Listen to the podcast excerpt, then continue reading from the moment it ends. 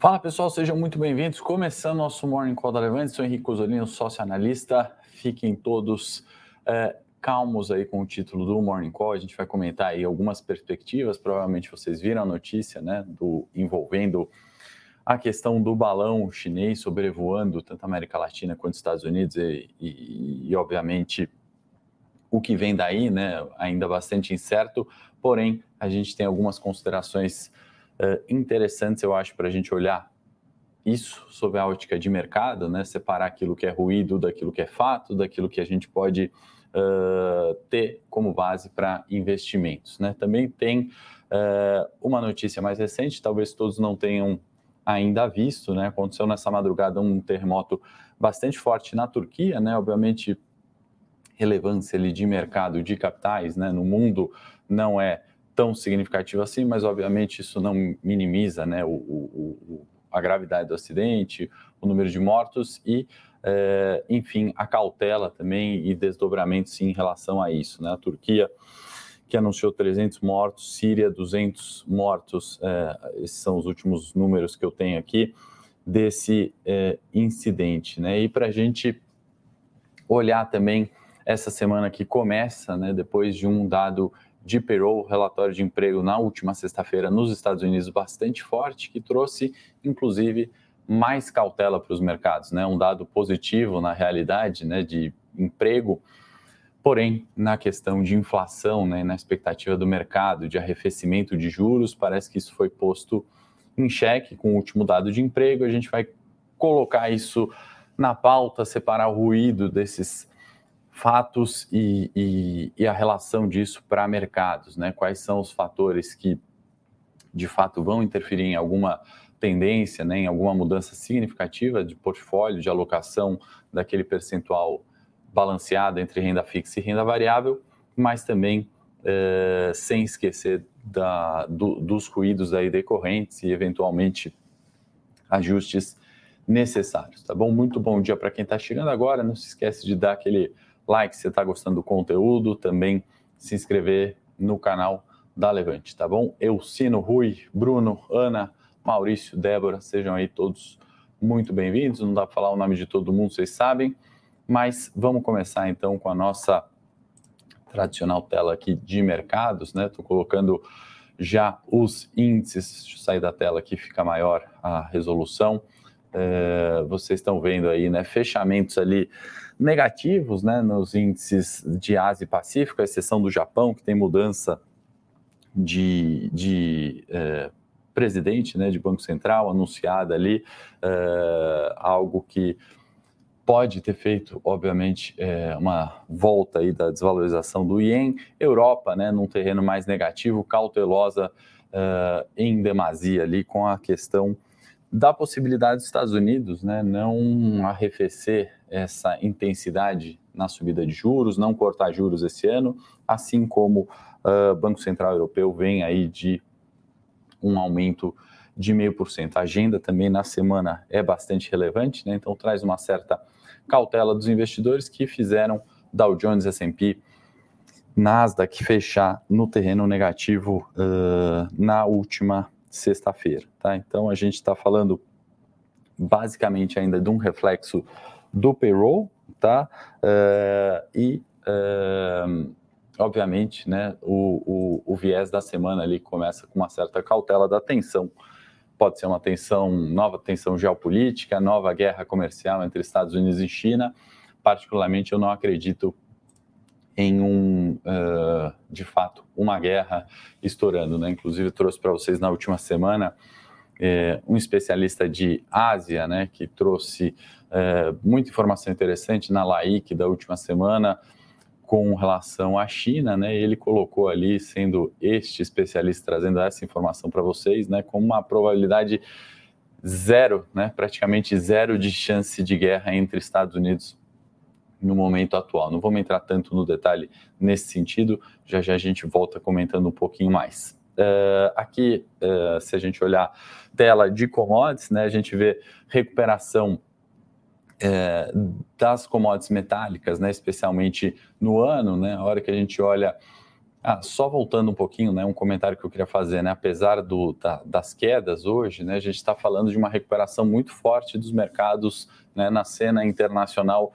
desde outubro. Né, então, estamos buscando aqui, em linhas gerais, né, em todos os mercados, máximas da recuperação do pós-pandemia. Né, alguns dos mercados já estão em níveis maiores né, do que aqueles de pré-pandemia. Então, vale olhar essas quedas, né, dias de maiores cautelas, de maior cautela, né, em virtude do, do enfim, uh, do sentimento ali de curto prazo ou do ruído de curto prazo, nessa perspectiva também, né, desde outubro a gente vem buscando recuperações, se é o caso que eu comentava do minério de ferro, né, alta de 50%, 60%, dependendo do contrato que você está analisando, né, então uma recuperação de preços, petróleo, né, ainda é, tímido ali na sua recuperação, entendemos que ainda tem bastante caminho para frente, né, para alta de petróleo. Então, uma queda ali que, ao nosso ver, né, pode ser uma oportunidade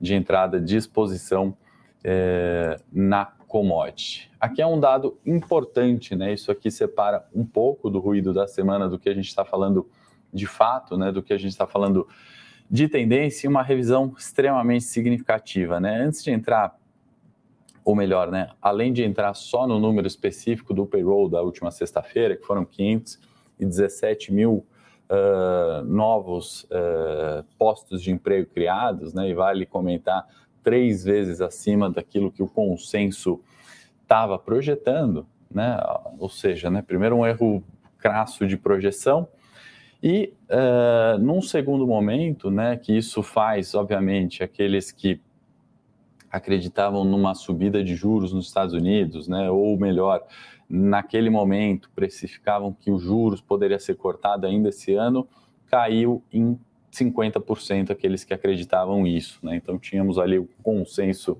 esperando uh, cerca de 63% imaginando um corte de juro, né? isso caiu para 37% com o dado de emprego da sexta-feira, eu quero trazer esse gráfico aqui que é ainda mais importante, né? A média de horas, né? O, o ganho é, efetivo ali de horas, né? Teve uma revisão interessante para baixo, tá? Então a gente não pode olhar só o dado de emprego, se a gente olhar o número de novembro, né? Que projetava é, é, é um número muito mais elevado né, de ganho médio foi revisado para baixo. Então, o dado, uh, a linha amarela representa o, o dado inicial e agora saiu a revisão. Né? Tivemos uma revisão também para cima de ganhos né, na, no mês de dezembro, porém, se a gente começar a observar isso aqui, é uma tendência de queda. Né? Então, a gente também não se desespera naquele sentido de que uh, o, o os juros vai subir indefinidamente. Né? A gente tem que olhar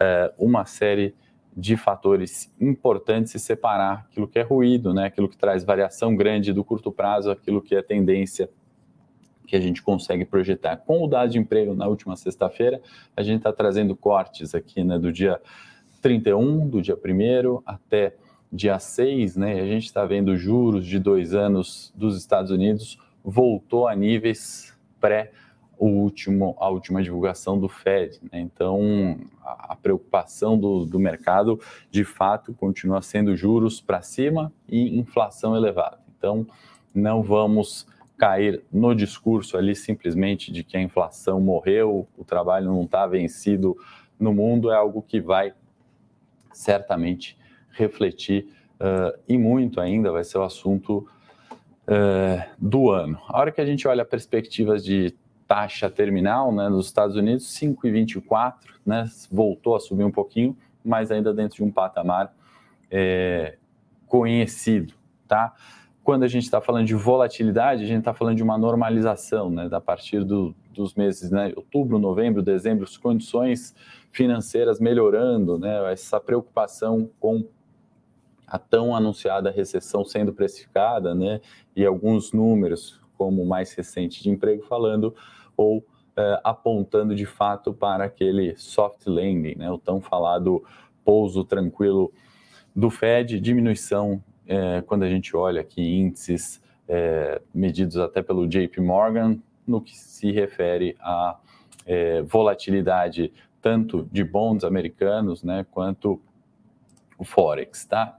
Outro dado importante, né, inclusive, se a produção quiser colocar aí, puder já colocar o nosso conteúdo gratuito, né, a hora que a gente fala de opções, né, a hora que a gente fala de volatilidade, né, não sei se todos estão acompanhando o caso a Dani, né, diversas empresas ali, é, antes de mostrar essa volatilidade de opção, né, deixa eu trazer aqui é, a, a, perda de 100 bilhões de dólares né, do, do, do, grupo Adani. Né? A gente está falando de empresas é, de portos, estamos falando de, é, enfim, é, gás, transmissão de energia, estamos falando, é, entre outras ali, empresas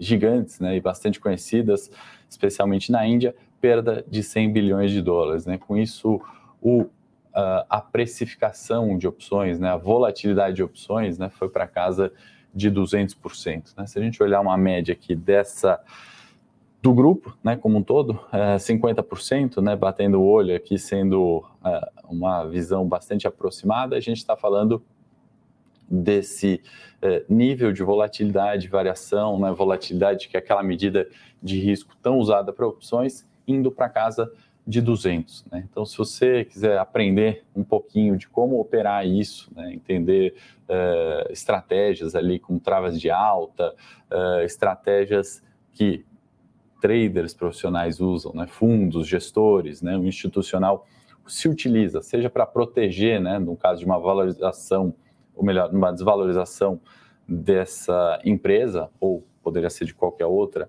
ou até mesmo ganhar apenas com a volatilidade, né, apenas com a variação, uh, que nesse caso, né, quatro vezes uma média histórica, está o nosso e-book aí, é só você clicar nesse link que a produção colocou uh, e a gente explica um pouquinho sobre trava de alta, um pouquinho mais sobre opções. Estou né? trazendo até o caso da Dani, que além de ser uma enfim, né, uma empresa bastante relevante é, e conhecida, né, para comentar um pouquinho também sobre essa, é, esses movimentos né, de mercados, onde a gente está vendo bastante do discurso de crise né, e bastante, é, é, é muitas vezes, em contrassenso com alguns dados macroeconômicos positivos e alguns cisnes negros, como é o caso da Dani, como é o caso da Americanas, né, entre outros é, entre outras revisões né, de rating, como foi o caso da Oi recentemente, né, após aquela normalização,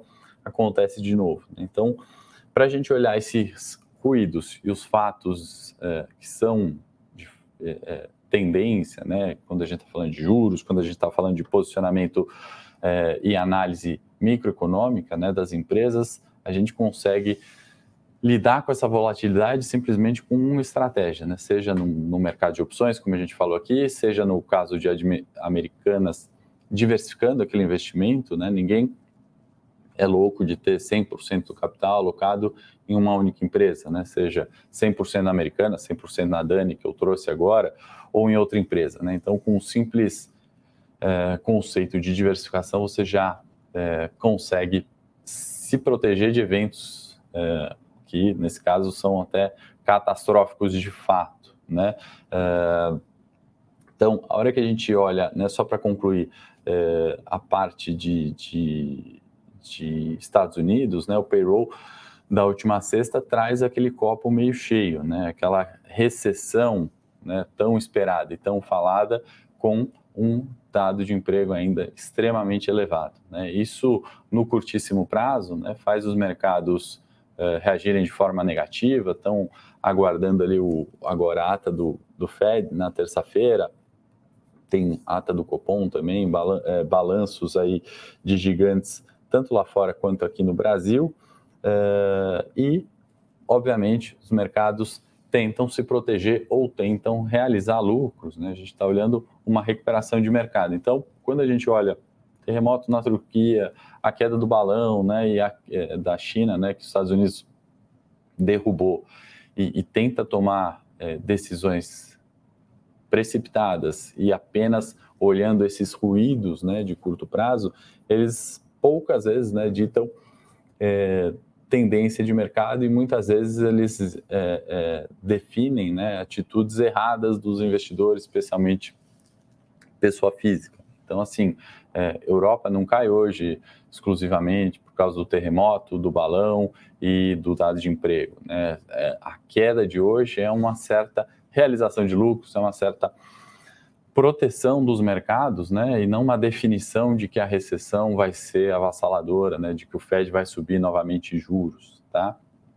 Essas quedas de curto prazo, né, que muitas vezes são atreladas aos ruídos que a gente está falando, é, é, são comuns né, no, no, mercado e a decisão em definitiva com base né, a opiniões né, sobre ah, a China vai retalhar isso, vai começar a terceira guerra mundial, é, vai ter é, o, o, o, foi legal, foi legal, né? O, o, as definições ali, né? Os, as, as, certezas são muito pequenas em relação a esses eventos e, obviamente, é, não, não ditam o rumo é, dos mercados é, em definitivo. Tá? Então, se por um lado os Estados Unidos e o secretário de defesa, né, o, o Lloyd Austin comenta ali que a, a, derrubada foi legal, né, foi criteriosa eh, e, e, era o correto a se fazer. Do outro lado, você tem a China falando que é, foi uma via, violação ali de, e, e um exagero né, de, de força.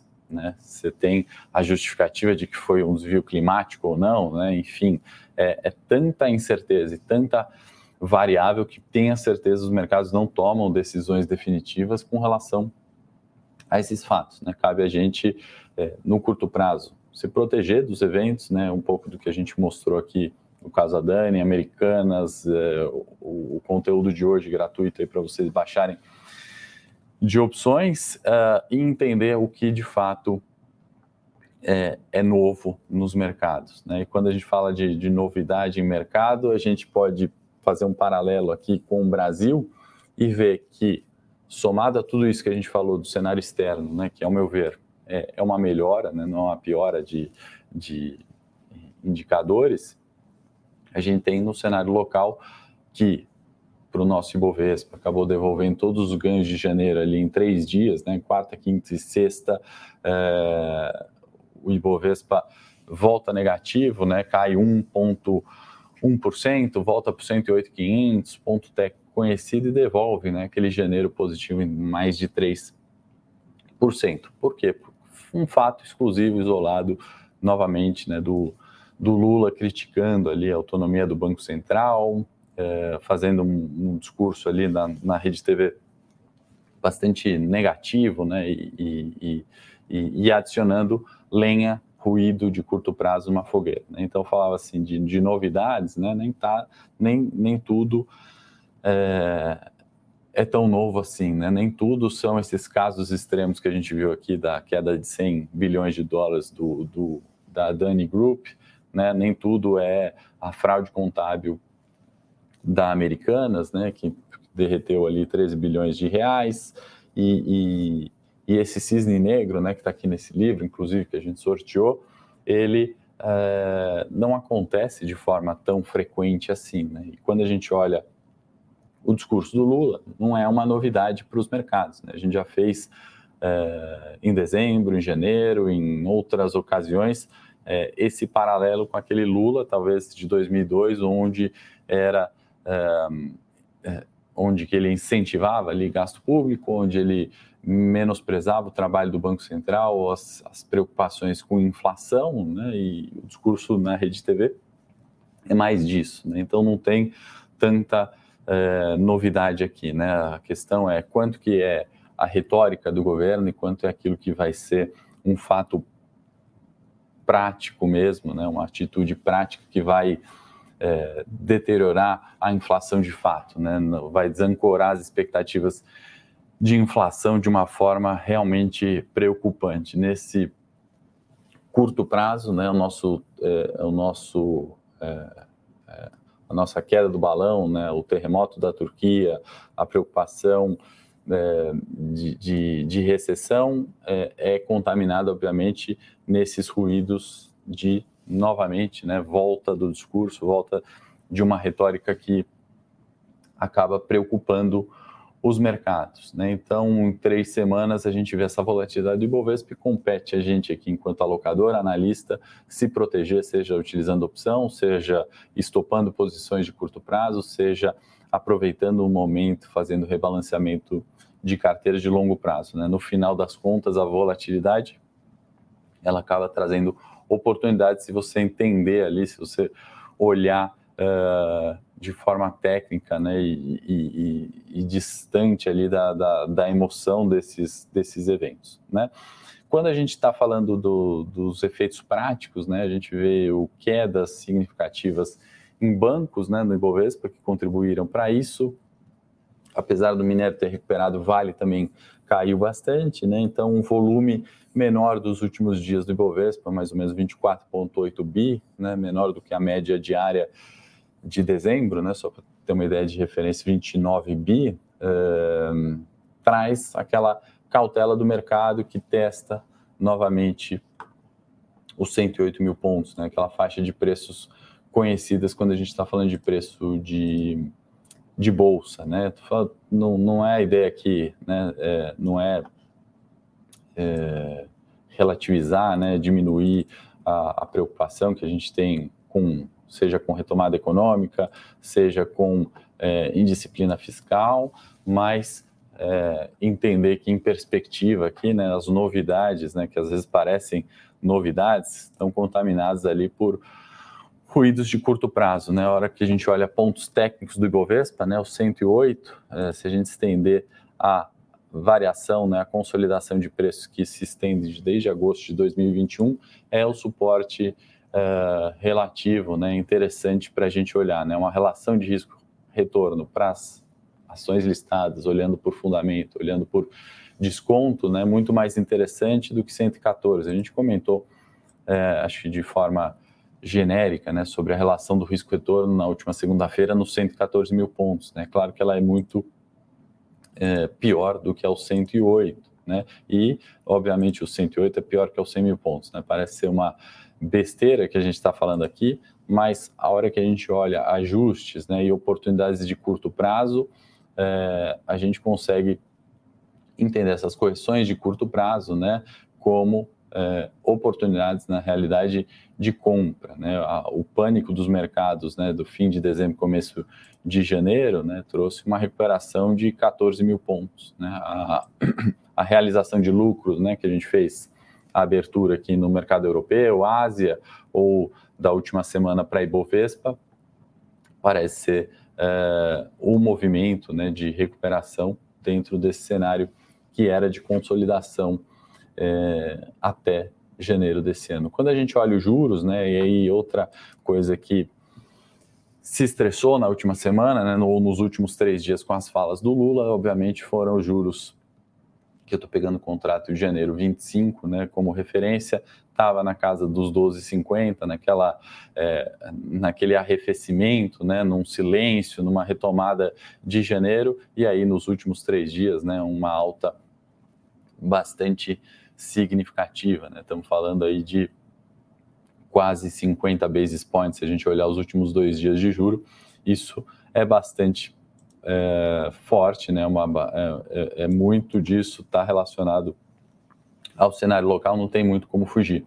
E o dólar, né? Se a gente olhar aquele dólar que estava, é, ou melhor, a paridade cambial, né? Que era favorável para o real, né? Quando a gente vê esses últimos três dias é, de bolsa, a gente também viu um estresse maior, né? E a retomada daquele patamar que perdia os 5 mil pontos, voltando, né? Buscando aqueles 5,200 antigo é, suporte para a moeda, tá, pessoal? Então, semana que começa nessa forma, né, com alguns, alguns ruídos de curto prazo, alguns eventos ali no cenário internacional trazendo uma cautela, uma volatilidade, a gente está entendendo como um ruído, né, nesse presente momento, não como um fato que é, é, vai trazer né, a, a, a recessão essa semana, né? ou uma atitude né, local que vai é, trazer ainda mais descontos para empresas descontadas. Né? Em, ba em banco, é, em balanços, né? no cenário micro, nessa semana a gente vai ter Bradesco na quinta-feira, a gente tem Itaú amanhã, né? E o, o resultado do Santander, né? Que foi bastante negativo, traz alguma perspectiva para a gente olhar bancos, né? Lá fora, ban alguns bancos europeus divulgando resultados e a grande questão é quanto que esses bancos provisionam, né? Quanto desse resultado vem pior que o esperado uh, e com um fator né, de, de, americanas ali trazendo ainda mais peso, trazendo mais ruído e, e, fatos negativos para o setor, que segue descontado se a gente olhar fundamentos, se a gente olhar múltiplos históricos, se a gente olhar cenário de retomada e não de recessão, né? olhando o copo meio cheio. Na semana tem Clabin na quarta, Uzi Minas na sexta-feira, um comentário de Suzano e Clabin, né, que recuperaram preço, foram ali na contramão dos mercados na última semana, mas por, um fato negativo também, né? Teve um, um aliás, está tendo né, incêndios florestais no Chile, aí teve evacuação de uma fábrica de celulose, né? Isso faz com que os preços, pelo menos no curto prazo, uh, subam, e aí a gente viu essa valorização na contramão do mercado, mas até uh, por um fator ruim, tá? Aqui mais de agenda, né? A gente tem a posse formal do mercadante no BNDES, BNDES que também discursou na LAIC na última semana, né? Também bastante otimista ali com, com projetos de, de investimento. Vamos ver quais vão ser as, as medidas práticas, né? O, quais, é, da onde vem o crédito, para onde vai o dinheiro, né? Onde vão estar os investimentos nesse não sei se novo BNDES a gente pode chamar, mas um BNDES sob nova direção do mercadante que assume formalmente essa semana, tá bom, pessoal? Esses acho que são os pontos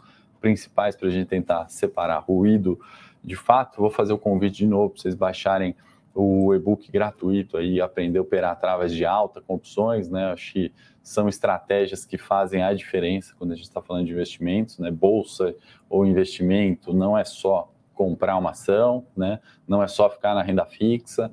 É, e esse é um ano que eu tenho falado. A gente vai ter muito trabalho, né? mas tem muita oportunidade e para isso você tem que entender quais são as estratégias, né? Quais são é, as melhores formas de diversificar investimento, como você tem que olhar para tudo isso para não ficar mais um ano à deriva ali ou, ou tendo é, certezas absolutas né, de que vem uma crise, ou de que a economia vai bombar, ou de que aquela ação vai subir, ou que é só renda fixa. Né? Essas certezas absolutas, elas performam menos na média no longo prazo. Então, o convite está feito para vocês baixarem o e-book.